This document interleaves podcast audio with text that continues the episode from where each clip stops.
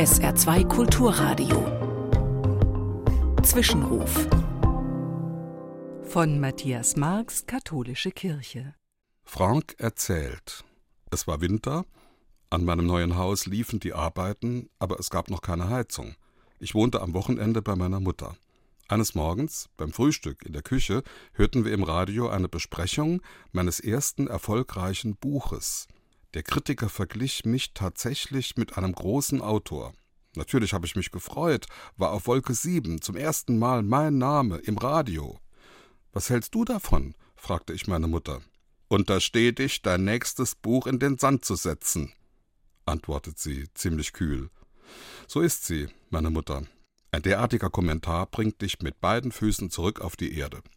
Ab und zu werde ich gefragt, ob der Erfolg mir nicht manchmal zu Kopf steigt.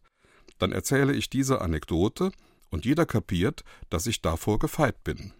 Das lese ich in einem Interview mit Franck Bouis, einem in Frankreich bekannten Schriftsteller.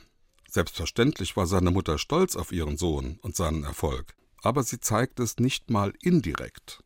Schade, könnte man denken.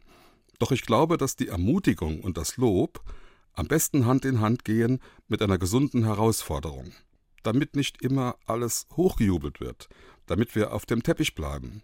Ganz sicher tut ein Lob gut und wir brauchen es wirklich. Aber genauso wichtig ist der Anstoß, sich nicht auf den eigenen Lorbeeren auszuruhen.